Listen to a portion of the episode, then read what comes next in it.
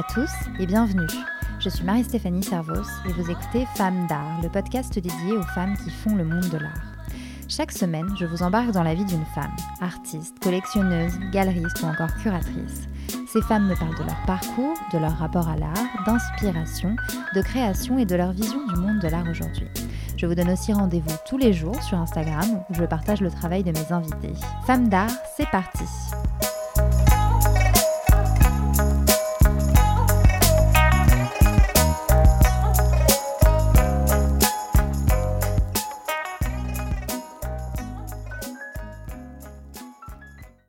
semaine, je reçois la peintre Raphaël Anfray. Aussi loin qu'elle se souvienne, Raphaël a toujours peint et dessiné. C'est après des études de mode et des débuts dans ce milieu qui ne lui apportent pas ce qu'elle recherche qu'elle décide de se consacrer pleinement à la création. Dans cet épisode, nous abordons entre autres son parcours, son style très coloré qui évoque une recherche de la féminité, ses inspirations et son rapport à Instagram. Je ne vous en dis pas plus, bonne écoute. Bonjour Raphaël Anfray. Bonjour. Alors euh, moi je suis vraiment contente de te recevoir aujourd'hui parce que euh, j'ai découvert ton travail sur Instagram et, euh, et j'ai eu un, un, coup de cœur pour, ah, pour, ton travail. On en reparlera un peu plus tard, mais si je peux déjà spoiler un peu, c'est très coloré, Ouais. c'est très graphique Oui. et ça parle des femmes. C'est ça. Donc à peu près tout, tout ce qui m'intéresse. enfin bref, j'avais hâte d'en savoir plus. Et euh, donc pour satisfaire euh, ma curiosité et, celle de nos auditeurs et auditrices, dis-moi, comment tu es arrivée à l'art? Comment je suis arrivée à l'art? Euh, J'ai commencé à peindre toute petite. Je suis enfant unique. J'ai, à l'âge de 3 ans, je suis allée vivre chez mes grands-parents. Et, ils étaient très occupés parce qu'ils avaient leur métier tous les deux. Et donc, en fait, ma grand-mère avait une secrétaire qui était franchement artiste et donc qui s'occupait pas mal de moi et qui m'a montré plein de techniques. Mais voilà, moi j'avais entre 3 et 6 ans et je faisais de la peinture sur soie, mais sur des toiles qui étaient aussi grandes que moi, de la calligraphie, de la peinture à l'huile, de l'aquarelle, enfin vraiment de l'encre, tout quoi et pas, euh, pas les techniques d'enfant avec de la gouache euh, qui, où il n'y a pas de pigment dedans, enfin voilà tout ça. Euh, comme j'étais, je devais souvent m'occuper toute seule, et ben en fait je dessinais énormément. Mes grands-parents étaient, étaient conseillers municipaux, enfin voilà, et du coup étaient élus en fait. Et, et, donc je me suis retrouvée à pas mal de conseils municipaux où je, je devais juste me taire et m'occuper toute seule pendant 2-3 heures. Et en fait, je dessinais, quoi. C'est tout ce que je faisais. C'était ton moyen de t'occuper. Ouais, c'est ça. Et ça s'est poursuivi euh, après, euh, quand t'as grandi? Euh, Ouais, j'ai gardé euh, cette espèce d'amour du dessin euh, tout le temps. J'ai été inscrite euh, à un moment dans un petit atelier où c'était pas du tout des cours de dessin, c'était vraiment, on avait le droit de faire ce qu'on voulait, on avait tout le matériel à disposition. Et alors là, je m'éclatais avec la couleur, c'était de la folie. Enfin, il y avait une salle de dessin et une salle de peinture. J'étais toujours dans la salle de peinture, j'étais toute seule. Tout le monde faisait du dessin, je sais pas pourquoi. Et en fait, j'avais des, des, papiers, des feuilles de papier d'un format énorme et euh, pff, je faisais n'importe quoi avec la, la, couleur. Tu te lâchais Ouais, mais complètement. et, euh, et, ça, c'était super. Et ensuite, euh, c'est vers l'adolescence, je crois. Bah, là, bah, on a des amis, on a des copains, on a des copines, on préfère sortir, on arrête un peu de dessiner. Et, et, puis là, j'ai commencé à écrire aussi, parce que je crois que j'ai eu ce moment où, pour moi, le dessin, il y avait... oui, on est bon quand on dessine, mais à un moment, faut... c'est une sorte d'évolution, en fait, dans son trait, et on doit se professionnaliser, entre guillemets, ou grandir, devenir plus mature. Et, et donc, je savais faire des paysages, je savais faire des dessins d'architecture, je savais faire des fleurs, tout ça, mais je savais pas faire des portraits. Et en fait, le portrait, c'est un truc qui m'a un peu traumatisé. C'est-à-dire que j'ai essayé, j'ai essayé, j'y arrivais pas. Et je me suis dit, bon, bah, en fait, si tu arrives pas, c'est que t'es pas une artiste. Donc arrête-toi là. Et, euh, et parce que t'en feras jamais ton métier de toute façon. Et voilà. Et du coup, euh, j'ai arrêté, j'ai commencé à écrire. Ça a duré combien de temps, cette période? L'écriture, ça a duré 4 ans. Euh, et t'écrivais ouais. quoi? J'écrivais plein de trucs. Alors évidemment, j'ai eu la période blog. Euh, J'en parlerai pas parce que c'était absolument ridicule, mais je suis retombée. Quelle est l'adresse? Voilà, voilà. je suis retombée dessus euh, il y, y, a quelques mois. Avec, enfin, mon copain est retombé dessus et c'était une catastrophe. Mais c'était drôle. Euh, moi, j'aimais bien l'ironie, la satire, choses comme ça. Donc, du coup, c'était un peu là-dessus, mais c'était gentil. C'était vraiment un truc d'ado de 15 ans. après, en vieillissant, c'était un peu un peu plus, enfin vieillissant, 17-18, hein. un peu plus sérieux, mais ça restait léger, quoi. Enfin, voilà, c'était pas très intéressant en fait. Alors, tu as décidé de faire des études de mode. Ouais. moi, j'ai regardé un petit peu ton parcours, ton LinkedIn. Et, ah bah oui, c'est vrai. et tu as fait l'IFM, l'Institut français de la mode? En fait, j'ai fait l'école de la chambre syndicale de la couture parisienne. Et l'IFM, c'est venu après où euh, j'ai travaillé, je travaillais pour une marque. Euh, et l'IFM a un programme d'accompagnement euh, de marque où il faut une sélection. donc, je crois qu'il y a de la mode, de la maro, il y a aussi tout ce qui est parfum, enfin, si je me souviens bien. Et pendant un peu moins d'un an, mais en fait pendant deux collections, euh, l'IFM va accompagner cette marque pour l'aider euh, là où elle a des petits points faibles. Mm. Et en fait, euh, bah, moi j'ai eu la chance de du coup faire ce programme via cette marque. Mm. Donc du coup, tu as fait pardon, l'école de la chambre syndicale. De la couture parisienne. De la couture parisienne. ouais. Et c'est assez, je crois que c'est assez prestigieux quand même dans la mode. Ouais, c'est une bonne réputation. toujours ce moment où on parle de l'école. Ça a une bonne réputation. Euh, moi, j'y suis allée. Enfin, avant de faire de la, après le bac, en fait, j'ai fait du droit. Euh, bon, ça m'a pas trop, euh, ça n'a pas trop marché. Et c'est mon père qui m'a dit, écoute, en fait, je sais pas pourquoi tu as choisi de faire du droit. Faut que tu fasses un truc artistique parce que concrètement, tu es faite pour ça. et donc j'ai cherché. J'hésitais entre le design et la mode. j'ai choisi la mode parce que je voulais savoir faire quelque chose de A à Z.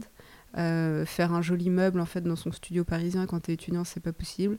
Faire un beau vêtement dans son studio parisien c'est possible. Donc du coup je suis allée vers la mode et euh, j'ai choisi cette école parce qu'il y avait justement l'aspect technique qui était hyper important pour moi. Et, euh, et, donc voilà, donc je suis rentrée, je sais pas trop comment, sincèrement, parce que j'avais jamais touché une machine à coudre, j'avais 20 ans, euh, voilà, je me suis retrouvée en classe en première année avec des gens qui en avaient 17, 16. Il y a un gros gap à ce moment-là quand même. Euh, et c'est une école où ouais, j'étais pas hyper assidue. Je pense que. Euh, ouais, j'en garde des. c'est un peu mitigé quoi. J'ai mm. fait trois ans, un peu. Mm. Je sais pas trop. Et ça t'a permis quand même de justement commencer à travailler dans la mode. Euh, tu as travaillé euh, pendant combien de temps Tu faisais quoi exactement? Euh, Alors j'ai travaillé pendant presque 4 ans, enfin ouais 3-4 ans. je faisais un peu de tout. Hein. Donc je travaillais pour une petite marque, enfin petite marque, pour une jeune marque on va dire, qui faisait de très jolis vêtements. C'était une toute petite structure, on était trois. Euh, donc il y avait la créatrice, ma collègue qui s'occupait de tout ce qui était euh, compta, administratif, euh, tout ça.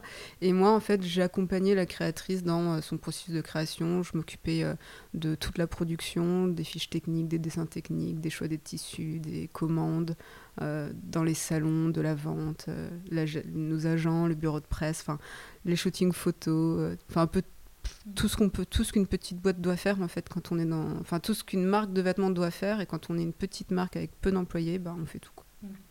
Et alors à partir de quel moment tu t'es dit euh, non en fait euh, je vais être artiste Quand euh, j'ai, alors je me suis pas dit je vais être artiste, j'ai quitté cette, cette, marque parce que parce qu'on n'arrivait plus trop à travailler ensemble finalement, que la mode c'est un, un recommencement perpétuel en fait. C'est voilà c'est une collection puis une nouvelle puis encore une autre puis encore une autre puis des productions et là.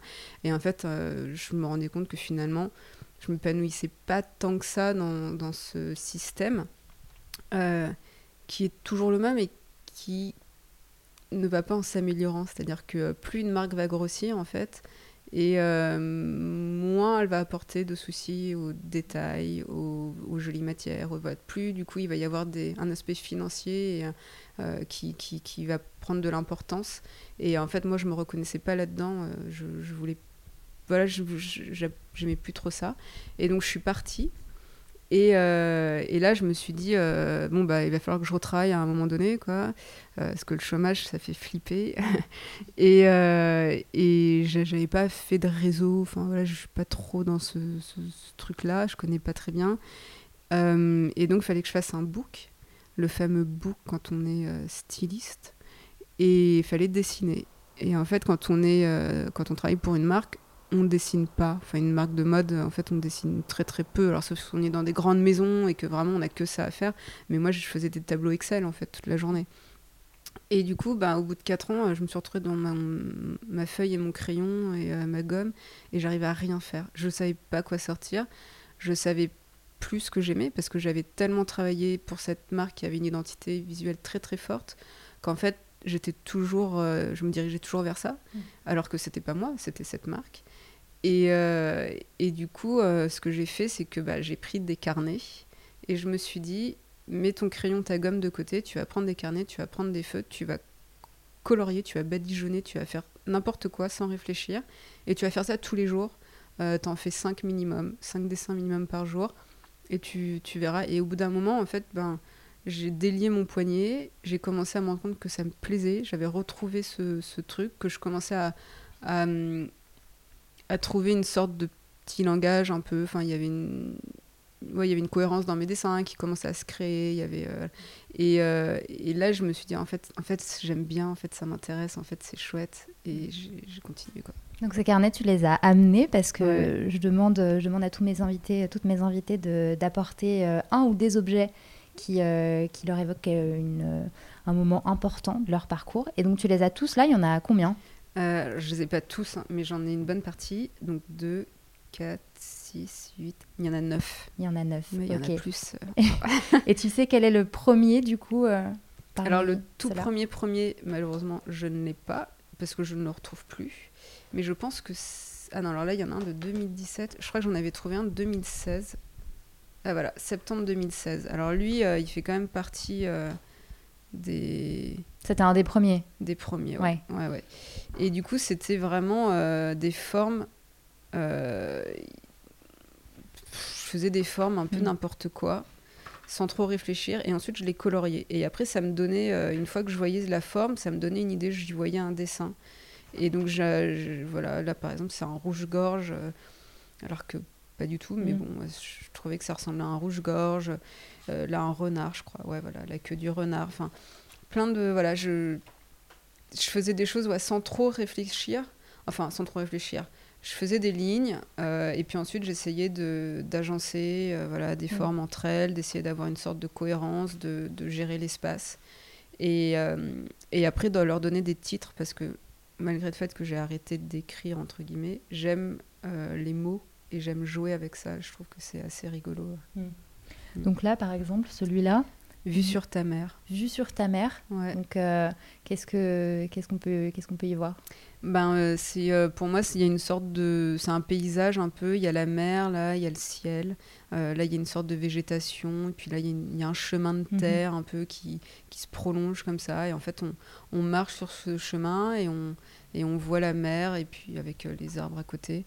Et moi ça me rappelle un peu la enfin, je vais souvent sur la côte d'Azur, à Roquebrune-Cap-Martin, et euh, il y a une, une plage pardon, qui s'appelle la plage de Buse, et il y a ce fameux chemin euh, qui vraiment qui longe la mer, et on est au-dessus de la mer, et, il fait une sorte de, de, grande vague comme ça, et puis il y a l'horizon au loin, et il y a des petits... Et, le hasard a fait que pour moi, c'est exactement ça. quoi. Ouais, c'est pas ce que tu voulais représenter au départ, mais finalement, c'est ce que euh, tu as C'est ce qui est sorti, ouais. Mm. Mm. ouais. ouais. Et euh, ça, ressemble, ça ressemble beaucoup à, ton style, entre guillemets, d'aujourd'hui. De, ouais. C'est...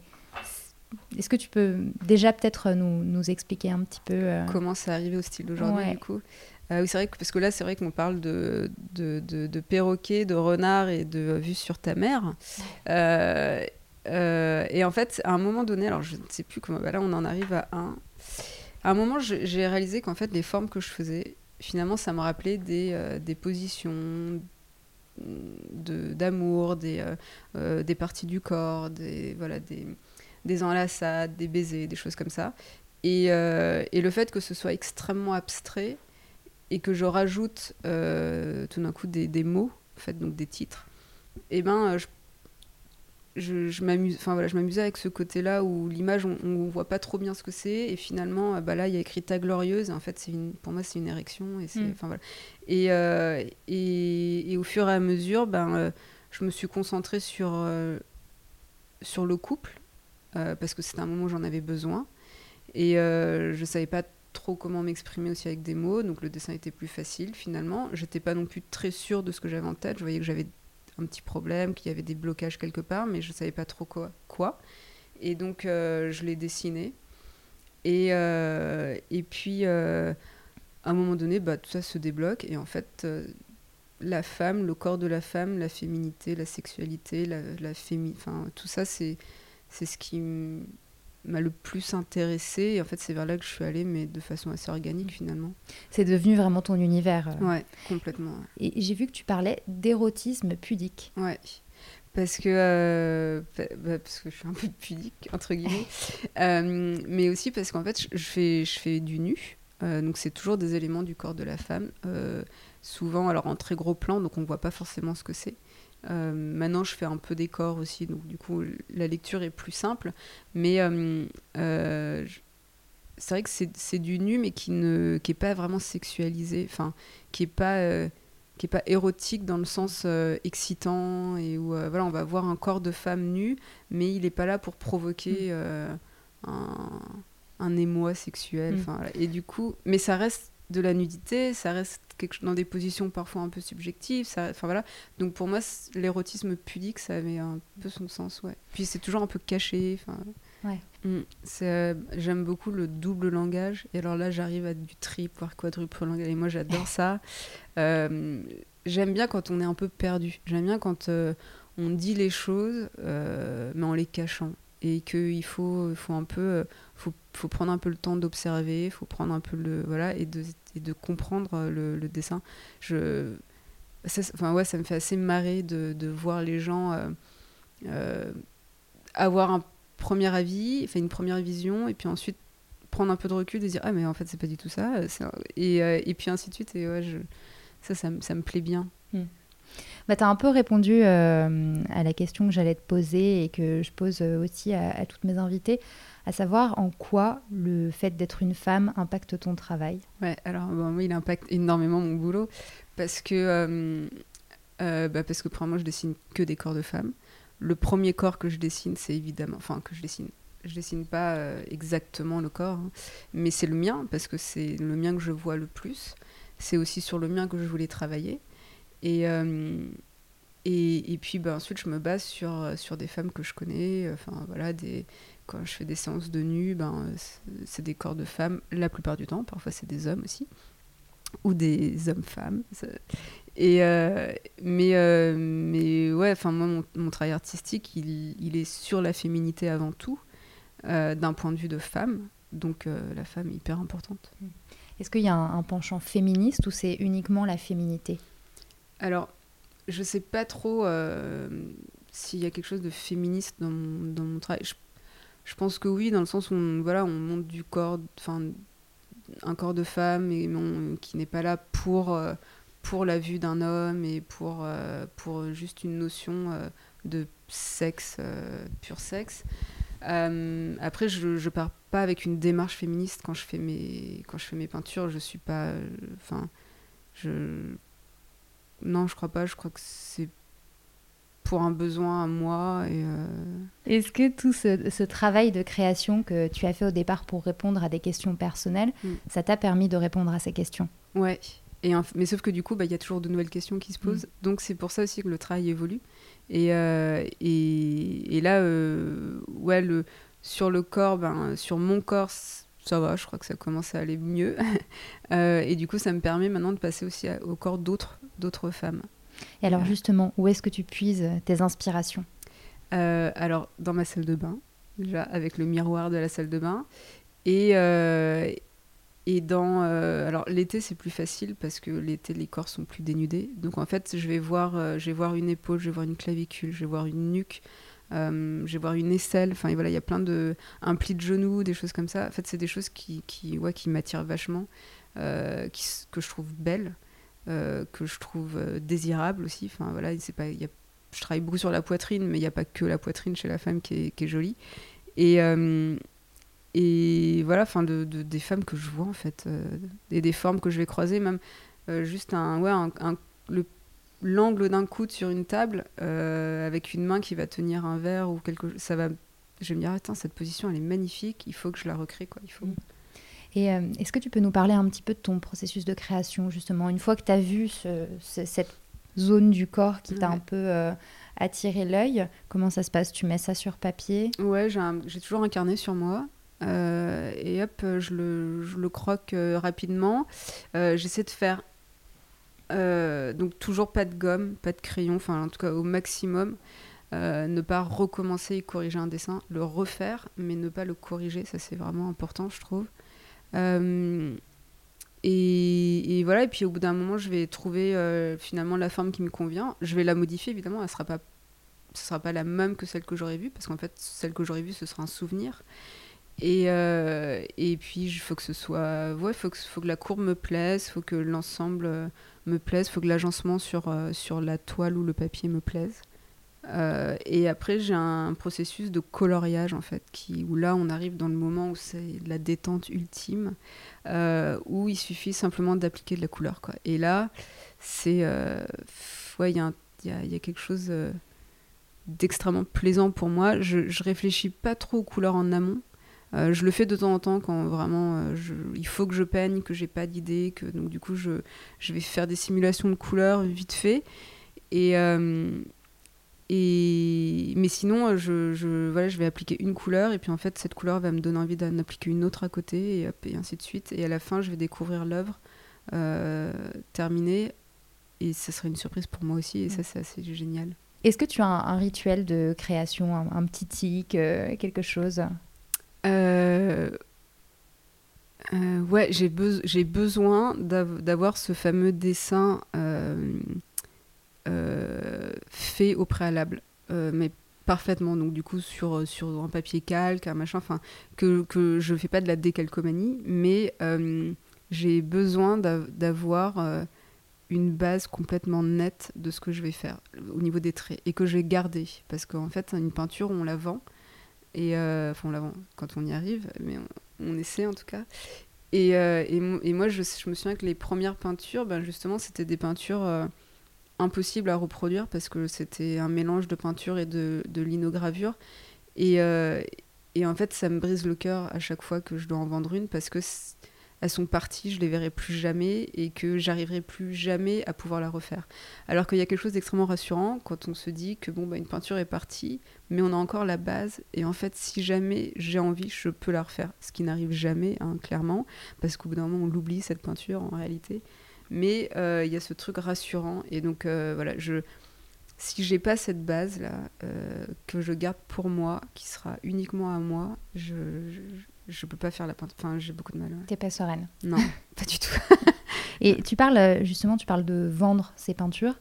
du coup, en décidant vraiment de te consacrer totalement à ton art, à ta création, mm. tu as découvert un, un, monde différent aussi? Enfin, comment Comment est-ce que euh, ça s'est passé? Parce que j'imagine qu'avec la mode, pour le coup, c'est quelque chose de un, monde totalement euh, autre. Ouais.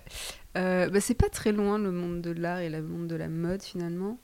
alors je découvre, mais je continue de découvrir hein, parce que ça fait quand même pas si longtemps que je peins. j'ai beaucoup de chance parce que j'ai eu pas mal d'opportunités qui m'ont été offertes. c'est un milieu qui est, qui est difficile euh, je pense, enfin, très différent de la mode, mais euh, on est tout seul. Et on vend un truc qu'on a fait nous-mêmes, qu'on a fait avec euh, notre tout ce qu'on a, enfin voilà, et qui est unique aussi. Et du coup, le, fin, le fait d'être jugé ou de de, je sais pas comment l'expliquer. Enfin, c'est ouais, difficile de vendre ces tableaux en fait, euh, de, de, de s'en séparer. De, on ne sait pas à qui on vend. C'est, la peur du regard de, de, de, la, de l'autre, c'est ça, de la personne. Euh, et, et, de gens qui vont aussi être intéressés par vous. Donc là, je vais parler des galeries. Euh, et où voilà, c'est hyper flatteur quand on a un artiste et qu'une galerie vous approche, on se dit mais mon Dieu, c'est la consécration. Voilà. Euh, en fait, il faut, faut, faut, y aller doucement. Il faut, euh, faut pas tout lâcher aux galeries tout de suite. Faut pas, euh, faut réaliser qu'en fait, certaines, finalement, ne savent pas trop travailler non plus, ne connaissent pas forcément trop le milieu de l'art non plus. et que voilà, enfin, faut, faut... Ouais, c'est difficile de vendre. Enfin, c'est vraiment difficile, Mm. je, je trouve. Et alors, euh, il y a beaucoup d'artistes euh, qui, qui disent qu'avec Instagram, Mm. euh, ça facilite en quelque sorte euh, la, la relation euh, à l'acheteur, euh, au collectionneur, à la- voilà, n'importe qui qui peut te contacter en message privé pour acheter une de tes œuvres. Ça t'est déjà arrivé? Euh, ouais, ça, ça m'est arrivé, ouais, ouais. Ensuite, Instagram, c'est euh, bon, c'est un super outil. Enfin, voilà, on aime, on déteste, on les deux. Moi, c'est les deux, j'adore et je déteste. Parce que bah, si je suis là, c'est aussi grâce à Instagram. Tout à fait. Voilà. Moi, j'ai découvert plein d'artistes géniaux sur Instagram. Tout ce qui m'est arrivé, c'est-à-dire les propositions de galeries, d'expositions, de projets, c'est Instagram. Euh, j'ai la chance, pour l'instant, de n'avoir démarché personne. Euh, je compte commencer à le faire maintenant parce que j'ai un peu plus confiance en moi, mais c'est vrai que c'est euh, encore trop, trop délicat jusqu'à présent. Instagram, ça offre une visibilité incroyable, mondiale, mais il y a toujours le concept des followers. Et en fait, euh, on peut aussi se retrouver, enfin, on peut avoir des portes fermées parce qu'on n'a pas assez de followers. Parce qu'on te dit, euh, voilà, euh, il n'y a pas suffisamment de personnes qui te suivent sur ton compte Instagram. Exactement, ouais. Pour, euh, pourquoi Pour qu'on t'expose quelque part? Ouais. Pour qu'on te... Ouais, ouais. Mm. Et on va privilégier un autre artiste qui aura beaucoup de, de followers euh, pour des expositions, des choses. Enfin, et ça, c'est une réalité euh, qui, qui, enfin, c'est une vraie réalité. Ça, Mm. ça fait un, ça fait un peu de chagrin de temps en temps, mais euh, euh, voilà, parce qu'en fait, il y, a des- il y a des personnes extrêmement talentueuses. Alors, je parle pas de moi, hein, mais qui ont très peu de followers ou en tout cas voilà, mais qui sont pas du tout mises en avant. Alors qu'à l'époque où Instagram n'existait pas, elles étaient dans les magazines spécialisés d'art, elles- enfin voilà. Et, et maintenant qu'Instagram existe, en fait, elles ont été un peu oubliées. Euh, pourtant, leur talent n'a pas baissé, enfin, au contraire, elles se sont même améliorées. Et, euh, ensuite, on va voir des, personnes qui vont avoir beaucoup, beaucoup de followers et qui auront fait cinq tableaux à peu près, mais qui seront exposés un peu partout. Euh, parce qu'il y a la sponsorisation, parce que voilà, si on paye, on est plus exposé. Si ah, moi je vais pas payer Instagram pour pour plus pour promouvoir mes peintures. Enfin, c'est pas mon but pour l'instant. Je suis pas une marque, je suis pas. Enfin, et euh, et, et je suis pas très bonne. Enfin, je voilà, je sais pas quand poster. Je mets, euh, je sais pas combien il faut mettre de hashtags. Je, je copie colle. Enfin, ouais, c'est pas. Ouais, c'est vrai que c'est tout un monde. Ouais, c'est ça. On n'a pas le temps en fait euh, de gérer Instagram. euh. Moi, j'aime pas me montrer. Voilà, érotisme pudique. je trouve que, enfin, déjà, je trouve que je me montre suffisamment dans mes peintures. Je parle pas en termes de physique, mais en termes de moi-même. Je trouve que je dévoile déjà beaucoup de choses qu'on arrive à lire ou pas, mais ça, euh, c'est pas grave. Euh, et donc, euh, montrer, me montrer en plus moi, euh, ma tête en train de peindre et tout ça, ça m'intéresse pas du tout. Mais pourtant, si je le faisais, j'aurais beaucoup plus de followers. Et, Ouais. Toi, quelle est la femme artiste qui t'inspire? La femme à... Ouf. Là, l'unique. Les. L'élu. Il y en a, beaucoup. Enfin, il y en a beaucoup. Il y en a quelques-unes. Euh, bah, j'ai tout de suite envie de dire euh, Frida Kahlo, mais c'est presque cliché de, de, répondre euh, Kahlo, mais euh, c'est la première, on va dire, que quand j'étais petite, que j'ai découverte, qui m'a impressionnée parce que il est aussi beaucoup question de son corps. Moi, j'ai mon rapport à mon corps, il a été aussi très particulier parce que j'ai eu une santé assez fragile quand j'étais plus jeune je continue maintenant, mais ça commence à aller mieux. Euh, et du coup, j'avais une sorte de haine un peu envers mon corps. Je comprenais pas pourquoi il, m'imposait d'être malade tout le temps, donc de ne pas pouvoir aller jouer euh, chez des amis, de pas pouvoir partir en voyage scolaire, de pourquoi il me lâchait toujours comme ça. Euh, et du coup, c'est vrai que Frida Kahlo, elle, bon bah c'est, alors elle, elle a eu un accident, voilà, mais ouais, il y avait une sorte de résonance qui me parlait beaucoup. Puis il y a de la couleur qui est juste magnifique. Euh, et, et cet esprit euh, libre, quoi. Enfin, libre, relativement libre. Euh, ouais, il me plaît bien. Ensuite, il y a. En fait, là, j'ai découvert, il y, y avait deux artistes, que, enfin, deux artistes. Un, j'aime beaucoup l'architecture et le design d'intérieur. Et donc, Le Corbusier, pour moi, c'était une référence absolue. Ma grand-mère m'en parlait tout le temps. Enfin, on avait des meubles de lui à la maison, tout ça. Et en fait, euh, je découvre euh, un peu plus tard que finalement, plein de meubles que j'adorais, c'était pas le Corbusier qui les a créés, mais en fait, tout seul, en tout cas. Voilà. Et du coup, euh, c'est vrai que je me dis, ah tiens, c'est, en fait, c'est une femme qui a créé tout ça. Et je, et je suis complètement passionnée par son boulot. Et, et idem, Harp, enfin Jean Harp, euh, pour moi, génie absolu, j'adore, enfin vraiment euh, magnifique. Pareil, quand j'étais ado, je reproduisais ses œuvres et tout. Et euh, je découvre qu'en fait, il y a sa femme, Sophie, qui est juste géniale aussi. Et son travail, finalement, me plaît encore plus que son mari. Et, mais voilà, donc en fait, en grandissant, enfin en vieillissant et en me renseignant plus, je découvre que finalement, des, des artistes que je vénérais plus jeune, bah, en fait, derrière, il y avait des femmes qui étaient. qui en fait sont à l'origine des choses. Mm. Bon, genre, pas tout à fait, mais, euh, mais ouais. On arrive sur la fin de, de cet entretien. Est-ce que tu peux euh, nous mettre un peu euh, au jour de ton actualité? Où est-ce qu'on peut te retrouver bientôt Ouais. Alors là, en... Donc, en mars, je vais recommencer fin mars une résidence au 59 Rivoli, donc le, le post-squat parisien. Donc un, un, immeuble avec une trentaine d'ateliers ouverts au public et tout ça c'est génial, faut tous venir. Et si on veut t'acheter Si on veut m'acheter, c'est Instagram le mieux. Ensuite, il y a des galeries. Euh, j'ai une galerie à Marseille. Si on est Marseillais, on peut aller à Marseille. Euh, et, euh, et, sinon, en ligne, ouais, faut aller sur le site internet donc raphaël.com, Raphaël Enfray, pardon. Et, et, là, il y, a des, y a des liens vers les galeries que, que j'ai en, en ligne. Très bien, bon bah c'est noté. Merci beaucoup. Mais avec grand plaisir. Merci à toi. Et voilà, Femme d'art, c'est fini. Merci beaucoup d'avoir écouté cet épisode. J'espère qu'il vous a plu et si c'est le cas, n'hésitez pas à vous abonner et à le partager avec vos proches. Quant à moi, je vous retrouve la semaine prochaine pour un nouvel épisode et d'ici là, tous les jours sur le compte Instagram de Femme d'art. À très vite